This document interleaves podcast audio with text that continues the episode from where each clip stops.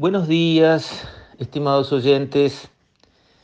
Quisiera referirme hoy a un tema internacional, el conflicto que está latente entre Rusia y Occidente por el asunto de Ucrania. Si fuese solo un problema entre vecinos, Ucrania y Rusia, Ucrania fue parte de la para ellos gloriosa Unión Soviética, y cuando la Unión Soviética se desmoronó, cayó desintegrada por su propio peso, por sus propios fracasos, Ucrania empezó un movimiento para integrarse a Occidente, para acercarse a Europa, para integrarse a la comunidad europea. ¿Por qué? Y porque allí estaba el éxito, allí estaba lo que funcionaba bien. Del otro lado, era una historia de décadas de fracaso. Y cuando abandonaron el sistema comunista, que no tenía ninguna chance de funcionar, pero lo intentaron igual al costo de decenas de millones de muertos, lo que quedó en Rusia no fue un país libre, eh, con un buen nivel en cuanto a baja corrupción, fue todo lo contrario. Fue un país que quedó dominado por las mafias que se apropiaron, se robaron las empresas estatales, que eran las empresas del país, se las quedaron por bicocas, organizaciones mafiosas, todas controladas desde arriba por, digamos, la fuerza de la antigua KGB, los servicios secretos que sabían todo de todo, y entonces esos controlaban a las mafias, y las controlaban con puño de hierro. El propio presidente Putin es un ex KGB y llegó a las posiciones a las que llegó y que mantiene por información, por saber todo de todos y usarlo de manera mafiosa, presionando.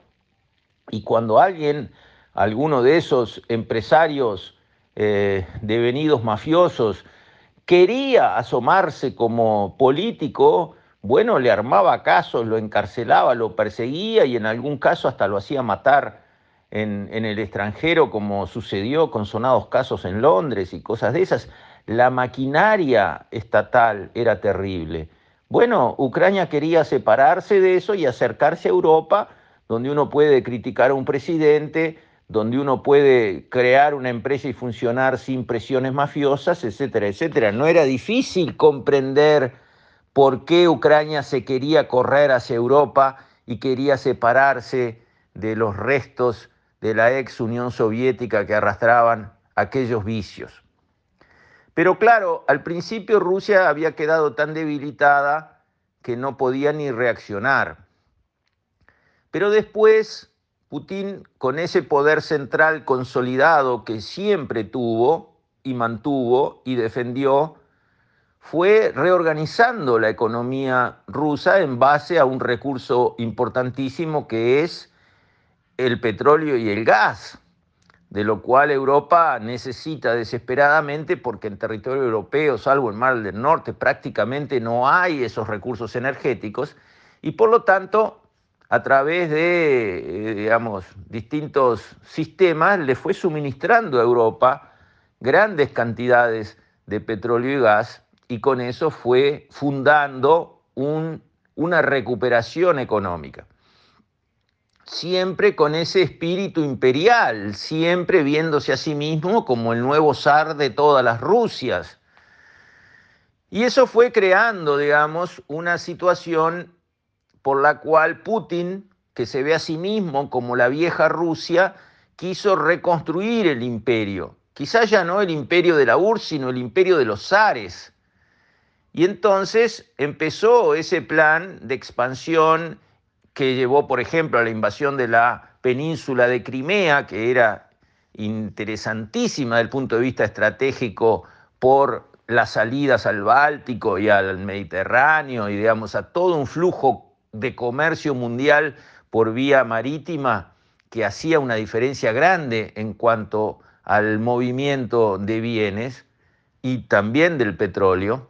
Bueno, y ahora aparece una gran presión sobre Ucrania porque, de nuevo, Putin no quiere que Ucrania se vuelva OTAN, no quiere que Ucrania se vuelva Europa, quiere que quede ahí, bajo el influjo de la ex Unión Soviética representada por él, por Putin. Si esto fuera solo el tema, no sería muy grave porque Rusia, aunque se golpea el pecho con las dos manos, Putin sigue siendo una pequeña economía. Rusia es del tamaño de Italia o de España, como orden de magnitud.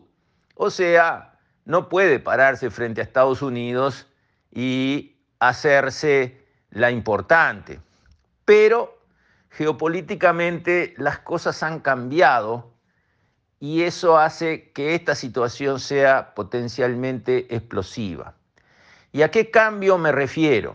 Bueno, por primera vez, desde que nació la Unión Soviética y desde que China se volcó al comunismo, que eso fue en el 1948, por primera vez Rusia y China se están entendiendo.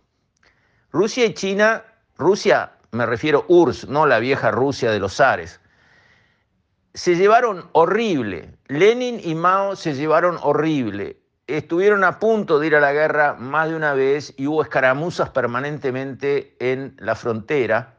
Si bien Mao al principio tuvo una actitud de interés hacia Rusia y trató de entender, los caminos se separaron radicalmente y esas dos potencias no se entendieron en absoluto.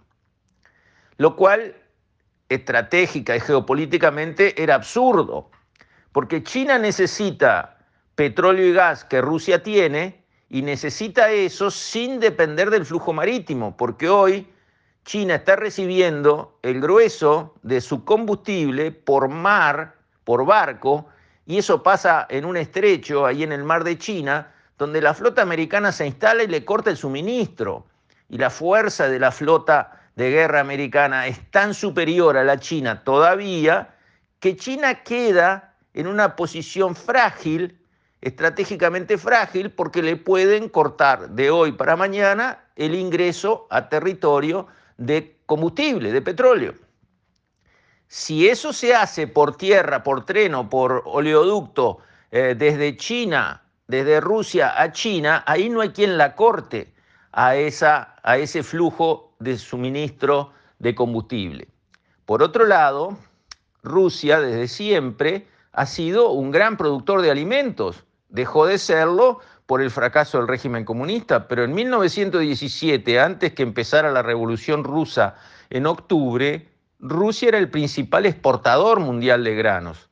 Claro, cuando cayó la Unión Soviética en 1989, era el principal importador mundial de granos y eso no fue por culpa de que cambiaron los suelos y el clima en Rusia, fue por culpa del fracaso estrepitoso, previsible y demostrable y esperable del sistema comunista que no sirve para hacer funcionar una economía.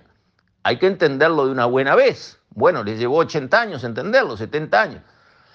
Pero el hecho es que hoy las tierras y los climas de Rusia pueden producir grandes cantidades de alimento que China necesita porque China tiene el 25% de la población mundial y solo el 8% de la tierra productiva del mundo. Por lo tanto, siempre necesita, y eso va a suceder en forma creciente hacia el futuro, importación de alimentos que Rusia, por vía terrestre, por tren, le puede suministrar. Entonces, son muy complementarias, están pegadas territorialmente, a distancia de tren, a distancia de gasoducto, es lógico que esas dos potencias se unan, sean complementarias, trabajen juntas y crezcan juntas, especialmente porque ahora claramente tienen un enemigo común, que son los Estados Unidos. Entonces, Rusia, respaldada ahora por China, que además también tiene grandes capitales para invertir y puede proteger a Rusia de las sanciones económicas que Estados Unidos ya le puso en el pasado y le va a volver a poner severamente ahora, pero que operan solo sobre el área dólar, en China hay bancos, en China mueven capitales, China tiene reservas y puede invertir en Rusia, puede hacer las carreteras, puede hacer los trenes, puede hacer los gasoductos, puede hacer las plantas de extracción eh, nuevas que se necesiten de gas o de petróleo. Todo eso China lo puede y lo va a hacer para fortalecer a Rusia, beneficiándose ella, por supuesto, y de paso mostrarle a Estados Unidos que no es el amo del mundo, que no puede doblegar a cualquiera de cualquier manera. Entonces, Rusia se envalentona por el apoyo de China, que por primera vez en su historia tiene, hicieron maniobras militares conjuntas hace poco, cosa nunca vista en la historia, de tal forma que Rusia va a ir para adelante.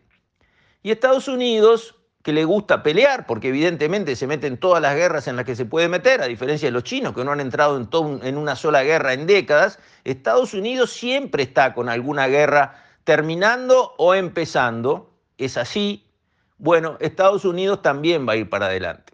Entonces, hay chances de un conflicto severo, que esperemos no sea eterno de largo y que no abarque demasiados países, pero hay chance de un conflicto severo que tenga repercusiones grandes en el flujo del comercio mundial.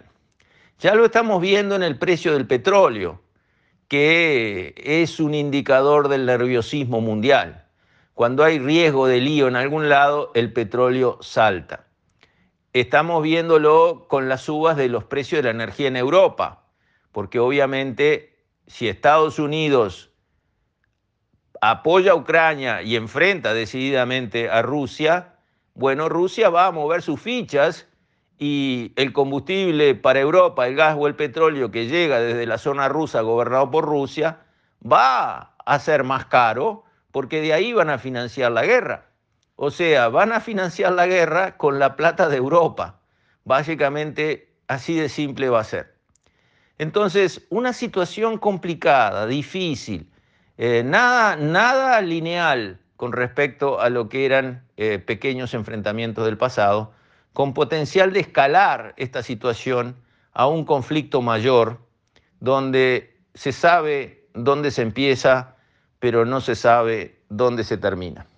Por lo tanto, sigamos con atención esta zona del mundo que puede generarnos malas noticias. Con esto, estimados oyentes, me despido. Hasta mañana, si Dios quiere.